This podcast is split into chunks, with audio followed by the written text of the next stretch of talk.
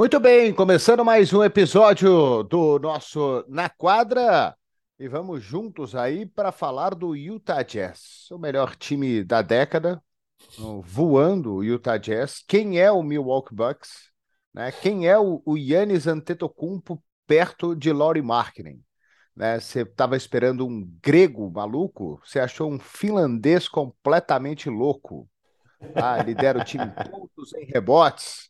É isso que é, Guilherme. Para de falar do Utah Jazz, favoritíssimo ao título dessa temporada. Que loucura isso, né? Algo que a gente simplesmente não esperava, né, Gui? O Utah Jazz, líder da Conferência Oeste, o time que nos Power Rankings antes da temporada era número 29 em alguns, 30 no outro e até 32 em alguns. é isso aí, Ari. Espero que você esteja bem também né? E sem dúvida alguma, né? Nós colocamos aqui, na verdade, eu lembro bem do nosso Power Ranking antes de começar a temporada, e nós ficamos aqui na dúvida, né? Se colocava em 15 da Conferência Oeste o San Antonio Spurs ou o Utah Jazz, né? Porque a gente viu ali é. que eles é. estavam em um processo de, de reconstrução total. E a gente está vendo que nenhum dos dois, né, é, tá nesse processo, pelo menos nesse, nesse primeiro mês de temporada aqui, né? nem, nem completamos um mês de temporada ainda. E, e, mas assim, são times, obviamente, mais o Utah Jazz, né? Que o Utah Jazz, além de estar tá fazendo uma campanha é, muito interessante, eles é, vão se consolidando, vão é, vitórias contra times que têm objetivos muito diferentes, pelo menos no início da temporada, do Utah Jazz, né? Começou lá com a vitória para cima do Denver Nuggets na, na, rodada de estreia. Todo mundo fala, ah, rodada de estreia é normal, sempre acontece, né? Mas depois você tem contra Pelicans, contra Lakers duas vezes, uh, contra o Clippers, que apesar de não estar ainda com o Kawhi Leonard, é um time que tem um elenco bastante profundo, né? E, e assim, uh, eu vejo times com um time com ótimos valores individuais, é, talvez jogadores que por um, algum momento, o pessoal, né, a, a, liga achou que talvez não tivesse tanto valor assim, né, num, num, jogadores que precisavam se reinventar, vamos dizer assim, se, se, se provar que realmente tem um lugar importante dentro dessa liga, seja jogadores mais jovens ou jogadores mais velhos, como é o caso do Mike Conley, que, que vem jogando realmente muito bem, né? E, e um técnico estreante, Will Hard, que estava lá em Boston na temporada passada, fez parte daquela campanha do time que teve a melhor defesa da liga, né? E, e a gente ainda não vê essa uma força defensiva muito grande do Jazz, mas no ataque a gente vê um time que joga de maneira muito coletiva, né? Então a gente já vai falar mais sobre um pouquinho dos números aqui, mas é, é um time que está jogando de maneira muito interessante no ataque, e, e, que usa a profundidade do elenco, que apesar a gente achava que não tinha, mas começa, você começa a olhar, realmente são jogadores que têm o seu valor dentro da liga. Pois é, né? Incrível, né? Muita gente contribuindo, né? O jogo coletivo funcionando muito bem. Né? O Mark, nem eu falei, né? O cestinha do time com pouco mais de 21 pontos por jogo, lidera o time também em rebotes, mas ali você tem é, praticamente todos os outros jogadores é, importantes, né? Dali do Malik Beasley para cima, Malik Beasley, Mike Conley, Colin Sexton, é, jogando muito bem, contribuindo todos eles com dígitos duplos de média em pontuação. Né? Isso tem sido muito importante aí para o Utah Jazz, para conseguir essas vitórias. Todo mundo contribui, quem vem do banco, quem está na quadra. Então não tem um cara que você fala, ah, esse cara é o, o cara do time, ele vai arrebentar, hoje dependemos dele, Vamos todo mundo subir nas costas dele e vamos ganhar. Para o Utah Jazz ganhar não é assim, né? E talvez, talvez é, seja uma fórmula bem interessante, porque já faz um tempo, já faz um tempo, e eu, eu também acho, Gui, que as pessoas ainda não perceberam direito essa história da coletividade na NBA, que a gente está vendo é, já há algum tempo. E eu tô muito intrigado com isso, porque assim, a NBA sempre foi a Liga das Estrelas. Né? Você sempre ligou a televisão para ver o LeBron James, você ligou a televisão para ver o Kevin Durant, você ligou a televisão para ver o Stephen Curry, você ligou a televisão para ver esses caras. Mas cada vez mais o basquete está mudando para um jogo mais coletivo, para um jogo mais altruísta. e não um jogo mais egoísta dentro de quadra. Isso tem feito muita diferença. Então, eu, eu acho que o Will Hardy, talvez com essa mentalidade nova, um, um, um, técnico mais jovem, o próprio Brad Stevens, quando assumiu o Boston Celtics lá atrás, são caras que perceberam isso antes dos outros. Né? E talvez tenha muita gente ainda é, dependendo das suas grandes estrelas para ganhar. Óbvio, é óbvio, né? Também que esses, essas grandes estrelas são grandes jogadores. Mas a gente vê, por exemplo, só para citar um exemplo rápido que a gente vai falar ainda hoje, do Luca Doncic, que é uma grande estrela, pode ser MVP, mas não tem ajuda, não joga coletivamente. E aí o Dallas sofre muito mais do que o Utah Jazz nesse começo de temporada. Exato, Ari. É, eu acho que essa questão do, do, jogo coletivo ela é fundamental, né? Então, só para corroborar um pouquinho sobre o que você falou aqui dos números, né? São seis jogadores em duplos dígitos de pontuação né? Sendo que dois deles vêm do banco, que é o Malik Beasley e o Colin Sexton. Né? O Colin Sexton, que era titular lá uh, no Cleveland Cavaliers, agora ele vem numa função saindo do banco, que é até bastante interessante, por quê? Porque você tem dois jogadores que saem do banco, que é o Sexton e o Beasley, que tem ponto na mão. Né? Todo técnico adora isso. Tem jogadores que vêm nessa segunda unidade e que te dá que, que você tem algumas garantias, principalmente no ataque. Né? Geralmente os caras que vêm do banco têm mais disposição para defender, né? porque sabe que talvez não tem tanta, tanta qualidade ofensiva, então tenta é, galgar o seu espaço dentro do time com, com aspecto defensivo. Né? E você tem dois jogadores importantes.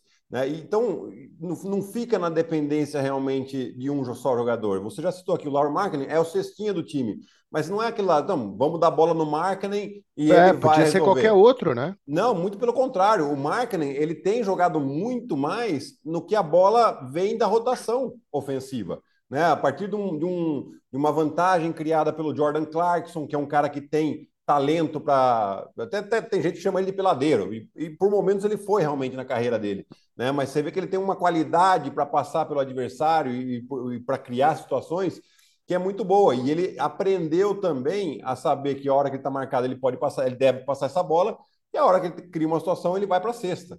Né? Então, essas vantagens que são criadas pelo Jordan Clarkson, pelo Colin Sexton, o próprio Mike Conley, o Laura Markkinen está aproveitando muito bem em ser o principal pontuador desse time, muito nesses espaços que são criados. E aí ele está arremessando muito bem de fora também. Né? Então, uh, é, é, essa questão do time jogar coletivamente, a gente está cada vez, cada vez mais isso, porque uh, a gente pode ver que os times vencedores entenderam que é dessa maneira hoje. Né? Tem muito menos espaço. Por quê? Porque os jogadores estão maiores, são mais físicos.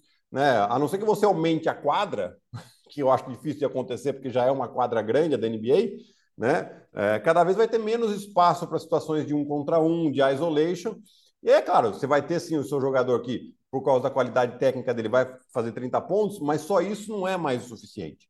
Né? Então, para citar dois exemplos aqui, um é o Brooklyn Nets. O Brooklyn Nets talvez é o time que tenha mais talento de toda a liga mas não vence por quê? Porque não joga de maneira coletiva, porque tem uma série de problemas. Né? O Kyrie Irving saiu agora alguns jogos, o time parece que está jogando um pouco melhor. Por quê? Porque sabe que o, o, o go-to guy é o Kevin Durant, mas os outros, o, ele entende isso e os outros jogadores jogam de maneira um pouco mais coletiva. Leva tempo para isso acontecer também. Né? E o outro exemplo é o Golden State Warriors. O Golden State joga de maneira coletiva ofensivamente e nem por isso o Stephen Curry deixa de fazer 30, 40 pontos por jogo, né? Porque dentro desse esquema, de uma maneira coletiva, o talento tende a aparecer ainda mais. Por quê? Porque você acaba sendo perigoso com todos os jogadores do ataque e não só com um ou dois. Por que o Golden State não está ganhando agora? Porque não defende. Né? não defende como no passado. Né? E acredito que eles vão se ajustar ainda. Mas era só para citar esses exemplos. Então, o Will Hardy, ele vem lá da, do que o Doca está fazendo, fez coletivamente no Boston Celtics na temporada passada, ou seja, compartilham muito bem a bola e defensivamente, assim, não é, não está entre os melhores, mas está entre os oito primeiros em eficiência defensiva, né? Em, em, pontos sofridos não é, não é, não está entre os melhores, mas também é um time que já jogou duas ou três prorrogações, ou seja, tem mais minutos de jogo para sofrer mais pontos também, então acaba sendo um pouco não realista essa questão do ponto sofrido, né? então por isso que eu gosto de olhar sempre essa questão do, da eficiência defensiva, que são pontos por 100 posses, né? E eles estão em oitavo. E no ataque é o sexto time em assistência também. Então você vê que eles, os caras têm prazer em passar essa bola, né? E aí você tem o motivacional, né, Ari? Porque você olha ali, é, o, o Hard tinha falado, então, gente, estão falando aqui que a gente vai tancar esse ano, né? O nosso time é para estar tá lá entre os últimos. Né? Muita gente não acreditou em vocês, usaram vocês como moeda de troca. Tudo isso serve para motivar os jogadores. E aí é onde que os caras conseguem é, trazer uma força, uma motivação extra para jogar de maneira coletiva e ir conquistando o resultado. É, e a gente sabe, né, que o cara para jogar na NBA e ser titular no time da NBA, o cara tem que ser bom. Né? Tem uns caras que são melhores que os outros, mas todo mundo é bom. Né? Os caras sabem jogar basquete. E um negócio que me chama a atenção do Colin Sexton é, nessa temporada, você acabou de citar que ele está vindo do banco, Tá jogando 22 minutos. O jogo tem 48 minutos. Ele tá jogando 22 minutos de média nessa temporada e fazendo quase 15 pontos. A média de minutos na carreira do Colin Sexton são 32 minutos. E a média de pontos dele um pouquinho abaixo de 20. Ou seja, ele está fazendo ali 4 pontos e meio, quase 5 pontos a menos do que ele fazia na sua carreira nos 230 jogos que ele jogou lá em Cleveland.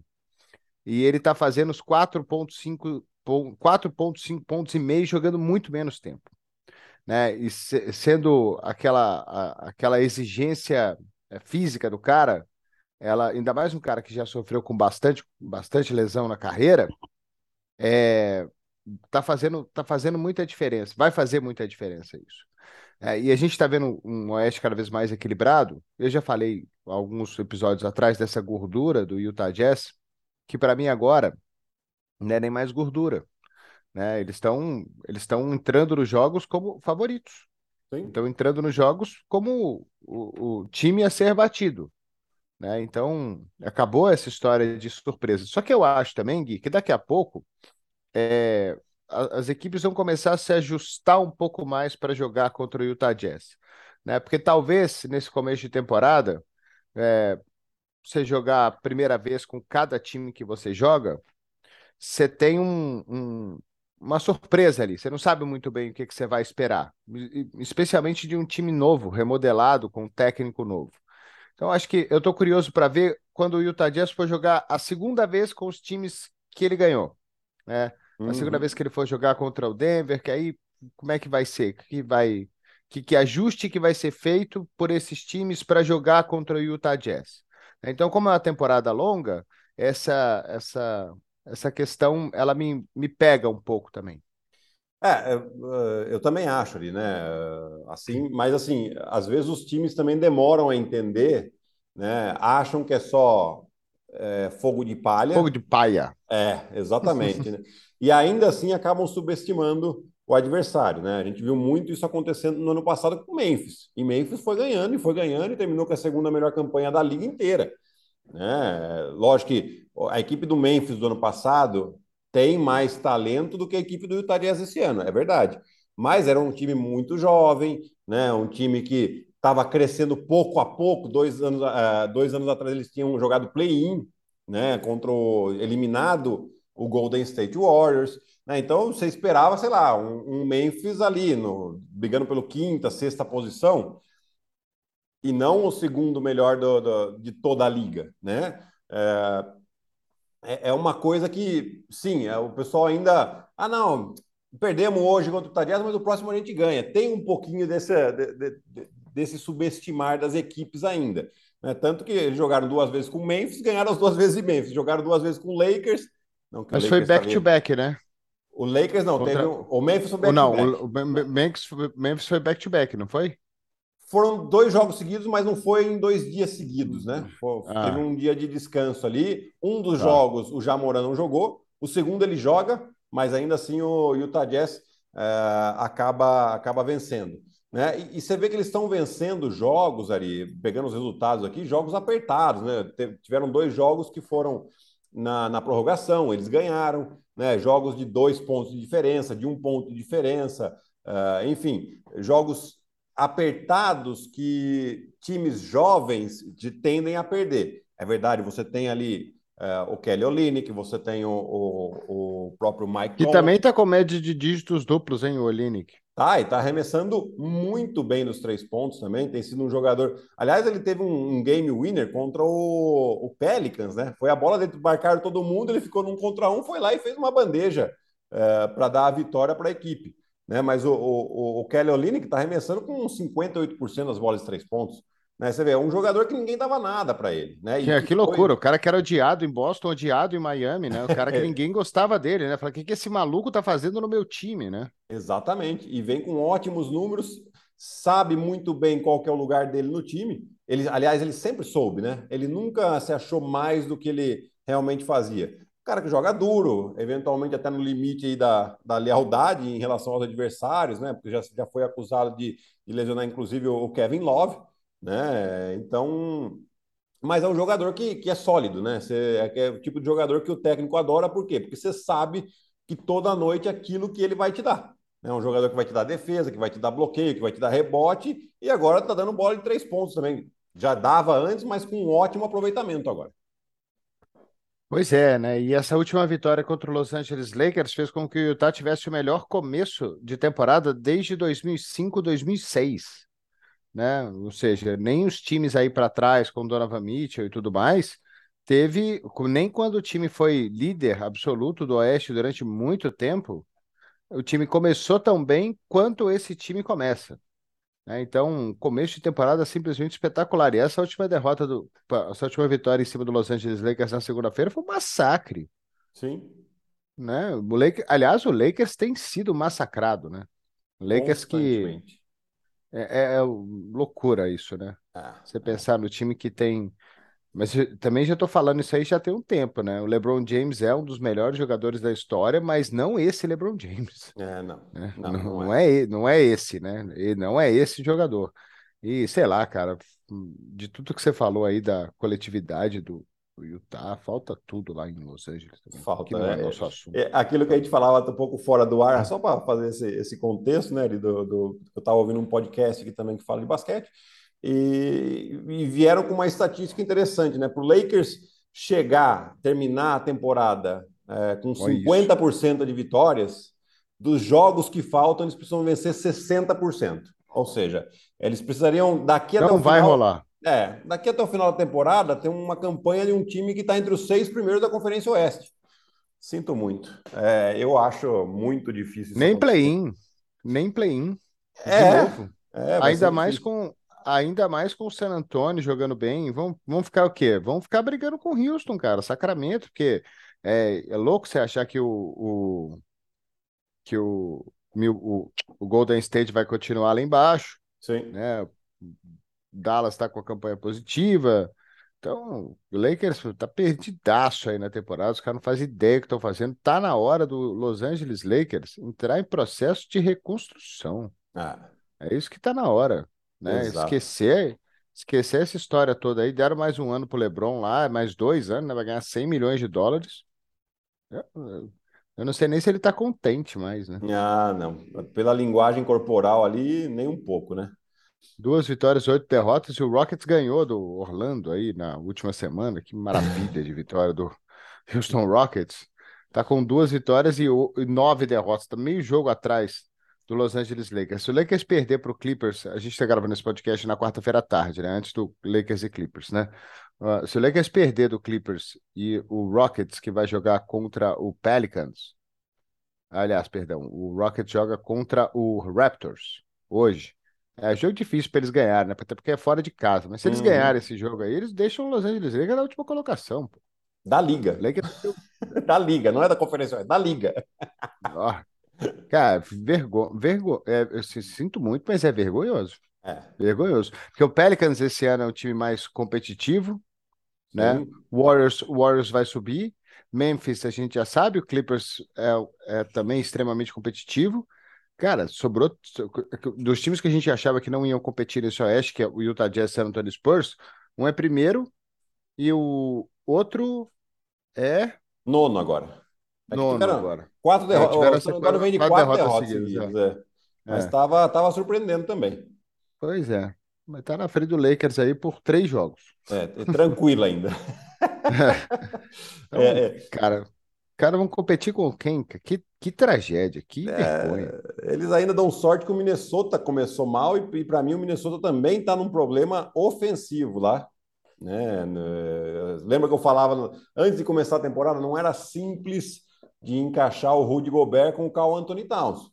E tá sendo, tá sendo isso, né? Porque não é só para os dois, não. É, é o DeAngelo Russell que não tem espaço, é o Anthony Edwards que não tem espaço e, e já mostra ah, sinais de, de, insatisfação, porque não recebe mais a bola, enfim. É, Minnesota é outro, outro caso, mas depois num outro podcast a gente fala do Minnesota aqui.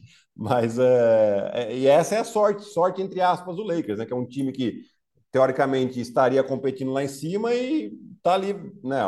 Lógico, início de temporada, muita coisa para acontecer ainda, mas não, não tiveram o início esperado, né? Então pode ser um time que começa a cair um pouco.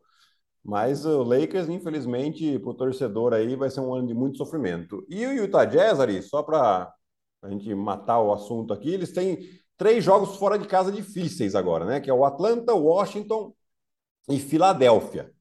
Né? Apesar de que o Washington e Filadélfia, eu sinceramente Difícil acho têm... é só Atlanta. o difícil mesmo é Atlanta, que tá bem. E né? Ganhou acaba... do Milwaukee, tirou a invencibilidade do Milwaukee Bucks. Exato, tirou a invencibilidade do Milwaukee Bucks. Está jogando bem e sem o Trey Young ainda, hein? O jogo foi, o Trey Young tava, tava fora esse jogo aí, teve lá o YJ Griffin. Ah, parece que Parece é. que quando as estrelas não jogam, os times ganham, né? O Lillard não jogou contra o Miami e o Portland foi, ganhou também. Jogou sim. Lillard jogou. Jogou? Voltou. Foi quando jogou? ele voltou. Ele deu o passe. Ah, eu tinha visto que ele não ia jogar. Eu não, não vi o jogo, então achei que ele não ia jogar. O Lillard deu o passe pro Josh Hard meter a bola que acabou, que ganhou o jogo no, no último segundo. A defesa foi 110, fez assim. 107, alguma coisa assim. Né? Exatamente. O eu já vi o placar, acabei que não vi mais nada.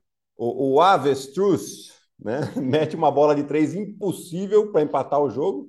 E faltando seis segundos, o Lillard pega a bola, vai em direção ao garrafão do Miami, né? E aí a defesa fala: ah, vai decidir, faz assim, ó, fecha todo mundo. Ele pega e passa para o Josh Hart, que mete a bola no último segundo para dar vitória. Então é, é outro time, né? Que está em, em segundo aqui, empatado com o Phoenix Suns e com o Denver, com sete vitórias e três derrotas, né? Outra grande surpresa aí. É, defendendo muito bem tá o, o time do Portland e está lá em cima junto com, com o Phoenix Suns. Né? Então, na verdade é isso. É, é, o Philadelphia tenta se recuperar, mas ó, quando percebe, perde um jogo que não é para perder, enfim. É, muita atenção para esse Utah Jazz, Ari. Pois é, a gente está falando, a gente estava na pauta para a gente falar aqui também sobre o Luca Doncic, né? Tá com o quê? 36 pontos de média nessa temporada? Exato. O que vai acontecer com um cara que faz 36 pontos de média na temporada? Quanto é que vai cair isso? Ele vai terminar a temporada com mais de 30 pontos de média, com certeza, se ele não se machucar, não acontecer nada com ele, é, não tiver problema físico, problema de lesão. E, cara, vai terminar a temporada. Eu fiz o jogo na semana passada do Boston contra o Chicago Bulls. Aí apareceu uma estatística na tela que era sobre o Michael Jordan. A gente estava falando do Michael Jordan, aquele jogo de 60 e tantos pontos dele lá no. O Mike Jones falou que viu Deus fantasiar de Michael Jordan, uh Larry, Joe, o Larry Bird, né? é. Ah, vi Deus fantasiar de Michael Jordan e ganhamos dele, né? ganhamos de Deus. Né? Então, assim, é... aí apareceu a estatística que o Michael Jordan foi o jogador que individualmente fez mais pontos contra o Celtics e nunca ganhou do Celtics em pós-temporada. Só tem derrota. Nunca ganhou. Nunca. Zero, zero vitórias. Nenhuma. Não ganhou nenhum jogo. É impressionante. Do, do, do, do, Boston. É o cara que fez mais pontos contra o Boston. Então, fazer muito ponto é bonito, é legal, parabéns, mas também não é tudo, hein? Ah. Então, é... vai ganhar o MVP, 36 pontos de média, parabéns, o cara é demais, fantástico. Eu, se eu fosse ele, eu estaria todo dia que eu fizesse 36 pontos, eu ia levantar a camisa assim e falar assim: Cuba me ajuda. E eu estou olhando aqui, Ari, na verdade, os resultados, né? Do, do, tá, tá, na listinha aqui dos jogos do Dallas, né? Então, são, são nove jogos, nove jogos em que o Luca Doncic foi o cestinha do time. Todos eles acima dos 30 pontos, né? Dois acima de 40, né? E, fazendo realmente grandes números. O Dallas vem de uma sequência de quatro vitórias consecutivas, né? Orlando, Utah, Toronto e Brooklyn, né? Esses dois últimos aqui, equipes, e Utah também, obviamente, né? É, mas aqui o Utah a gente não esperava estar brigando tão alto assim. É, mas eles têm duas derrotas, é, uma contra Oklahoma City no, na prorrogação, que ninguém imaginava isso, né? Você não, se você tem pretensões, ainda mais jogando em casa, se tem pretensões de estar lá em cima, você não pode perder um jogo para o Oklahoma em casa na prorrogação. Né? E o outro jogo, uma outra derrota que pesa bastante é a primeira, do, do, do primeiro jogo, né? contra o Phoenix Suns, que mesmo jogando fora de casa, eles abriram 22 pontos e depois acabaram perdendo por dois no final. É, o que está acontecendo com, com o Dallas é o seguinte: o, o Don't ele, conhece, ele começa muito forte, né? A média de, de pontos no primeiro quarto tem sido 14. Imagina só, o cara começar todo o jogo com pelo menos 14 pontos aí. É, é realmente um número fora o da. O Lakers não deve ter 14 pontos de média no primeiro quarto como equipe. Só que daí fica. É, isso acaba gerando um problema, porque acaba gerando uma dependência ainda maior, porque os outros jogadores falam: bom, eu não toco na bola, o cara tá jogando bem. É, só que é difícil o cara manter esse ritmo, é praticamente impossível, né? Ele acaba fazendo mais de 30, mas é, depois é óbvio que a defesa vai se concentrar muito mais nele. Né? Então é, é um problema assim para o Dallas essa questão da, da, pontuação e de ficar uh, só para cima do Luca Doncic aqui, é, mas eles ainda né, têm uma, uma posição relativamente boa. Né? Hoje eles estão aí a meio jogo atrás do Phoenix Suns, que é o segundo colocado, né, que tem uma vitória a mais só. Né? E hoje jogam em Orlando. Né? Mas eu, é o que eu falo, o time do Dallas é um risco deles jogar perderem contra Orlando agora. Né? Vão, vão, jogam bem, acabam ganhando de times fortes, né? mas depois acaba uh, entregando algumas paçocas, que nem a gente fala, uh, contra times que não devem perder. Né? Então, é, é esse o grande problema. Agora, que o Luca Doncic é hoje o principal favorito a ganhar o MVP, isso eu acho que ninguém duvida muito, né? Isso, e é o principal candidato a perder na primeira rodada dos playoffs também. Exato. Exato. É, é, assim, é, é, cara, não tem nada para falar do cara, nada. Eu talvez seja o melhor jogador da liga hoje, mesmo. Ele e o Antetokounmpo, os dois melhores jogadores da NBA. Com uma certa folga, é. né? É. Dois melhores jogadores, mas pô, não tem jeito. É impossível é impossível, não tem jeito, a não ser que o outro time simplesmente ignore que o Luca Doncic é bom, né? O adversário nos playoffs, tô dizendo playoff. Uhum. Ignora que o Luca Doncic é bom e joga normal, né?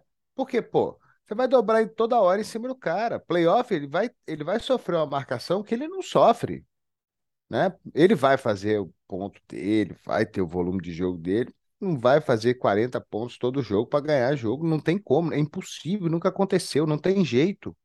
Não tem jeito, não tem jeito, não tem jeito de ser campeão desse jeito. É impossível, é impossível. O Michael Jordan não conseguiu. É, é impossível, não tem, não tem jeito. Então, ou o cara faz um é. time para ele, ou ele pede para sair e vai para outro time. Eu, eu sinceramente não me surpreenderia se acontecesse alguma coisa com o Doncic, mais não com a mesma o mesmo holofote, mas alguma coisa do tipo que aconteceu com o Kevin Durant. Com o Kevin Durant, não, perdão, com o LeBron James quando ele saiu lá de Cleveland. Uhum. Ah, tá, vou pro time aqui e vou formar minha panela e vou ganhar. Exato. Eu, eu acredito, acho, espero que o Mark Cuban não vai deixar isso acontecer. E, é, eu acho que ele né, trouxe o Christian Wood, essa, que está fazendo uma baita temporada, mas não é uma estrela para estar tá do lado do, do Doncic. Né? Ele precisa trazer mais um cara bom e manter o Christian Wood e manter o Spencer Dinwiddie. Né? São jogadores que, que têm contribuído mais. O próprio Tim Hardaway Jr., que tem um contrato longo, um contrato grande, robusto, aí talvez possa servir de moeda de troca, eventualmente, né? Mas você precisa de mais jogador. Você precisa de, de, de ter um, uh, um elenco mais profundo, porque assim, é, você foi perfeito aqui. Eu, eu, detesto fazer comparações com o Michael Jordan. Né? Porque para mim, Michael Jordan é hora concurso e é difícil a gente comparar, porque a hora que ele entendeu como é que funciona o negócio, ele não perdeu mais. Ah, não, já sei como é que é isso aqui, o meu talento eu faço assim e acabou. Não tinha mais história para ninguém. Foi lá, ficou um ano e meio é, um ano jogando beisebol para se divertir, para relaxar. A hora que voltou, falou: vou ganhar de novo e ganhou. Né? Mas ele, no início da carreira, era exatamente isso aqui que a gente está vendo do Doncic. Né? Vai lá, 30 pontos todo jogo, como se não, não parece que não faz esforço para fazer os 30 pontos, né? E, mas não, o time não ganhava. Né? Eu acho que essa, é, esse dado que você trouxe do Boston Celtics, do Michael Jordan contra o Boston Celtics, é claramente isso, né? Que tem aquele jogo dos 63 pontos que ele faz no, no, no Garden, né? No Boston Garden, e perde. E perde o jogo. Perde, não adianta. Cara. É, como é que você tem um jogo que faz 63 como? pontos e perde? Né? O cara tava ali realmente fazendo qualquer coisa que jogasse para o alto caía. É, então você precisa ter sim esse, esse, reforço. Eu acho que a, equipe do Dallas, em relação a, a, ao Rick Carlisle, quando o Rick Carlisle estava lá, teve uma melhora significativa em relação ao aspecto defensivo. O Don't veio evoluindo nesses anos que a gente já esperava que ele evoluísse, né? Mas agora você precisa de um pouquinho mais de força, você precisa de um pouquinho mais de qualidade, principalmente ofensiva, para aproveitar todo o talento desse jogador, todo o potencial que ele tem e quem sabe até criar uma dinastia em Dallas. Você tem um, ele é um jogador para você ter uma dinastia, para você construir uma dinastia. É, é esse tipo de jogador geracional que a gente fala. Pois é, cara, traz um cara para ajudar e, e, e, e para cima, não tem é, não tem muito o que fazer para Dallas. É. Né? O Doncic ele vai ser, ele já é, né, um dos melhores jogadores de, do, do, do, do, século aí, depois do ano 2000, cara. Você olha para trás aí, você não vê muita gente causando o impacto que ele causa na, na NBA né? E outra coisa, quando você tem um cara desse no seu time, você entra na NBA para ganhar. É. Você não entra na NBA para competir. Você entra para ganhar. Você entra para chegar no playoff e amassar o adversário. Você tem o melhor jogador da liga. Você entra na. Se não for para ser assim, nem joga, cara. Manda o cara embora, então. Né? Nem joga a temporada, fecha a franquia. Né? Olha, olha o achado desse time. Que não era nem para ir para lá, era para ir para Atlanta. Exato. É, os caras fizeram a troca e, maluca e o cara caiu lá, aterrissou lá em, em Dallas. E o impacto que ele causa é bizarro.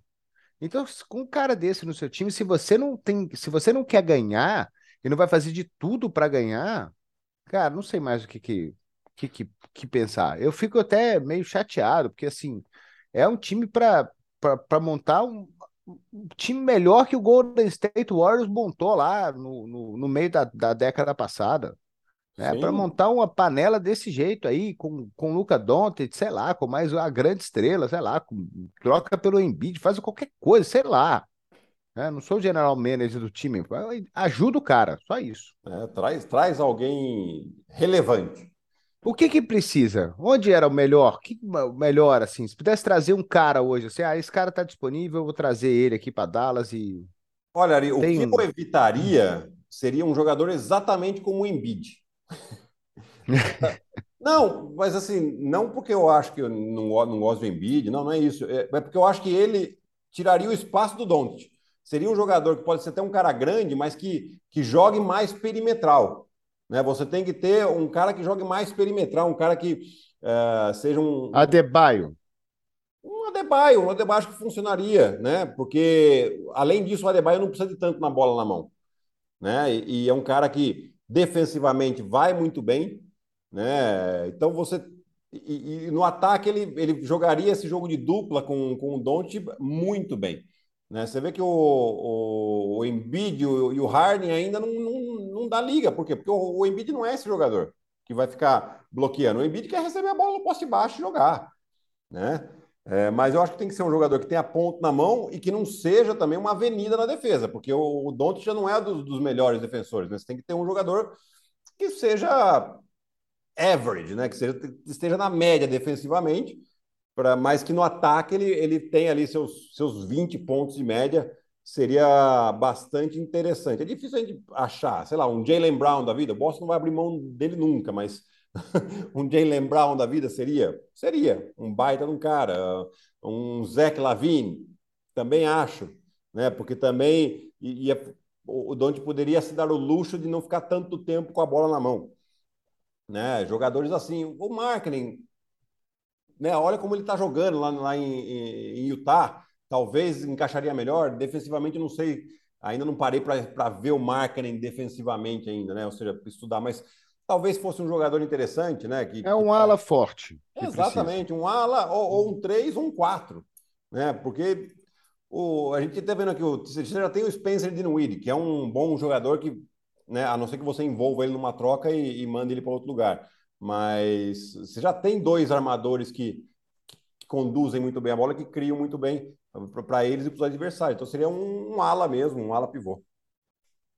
Muito bem, Guilherme. Estamos chegando ao final desse, desse episódio. O pessoal vai, quer, vai, vai quicar a gente da sala. É verdade. né? A gente, se a gente não despedir, simplesmente vai sumir e acabou. É Bom, é, semana que vem te vejo no ESPN League sexta-feira, hein? É isso aí, Ari. Então até sexta e até semana que vem no podcast aqui. É isso, galera. Um grande abraço a todos. Obrigado. Semana que vem tem mais um episódio do Na Quadra.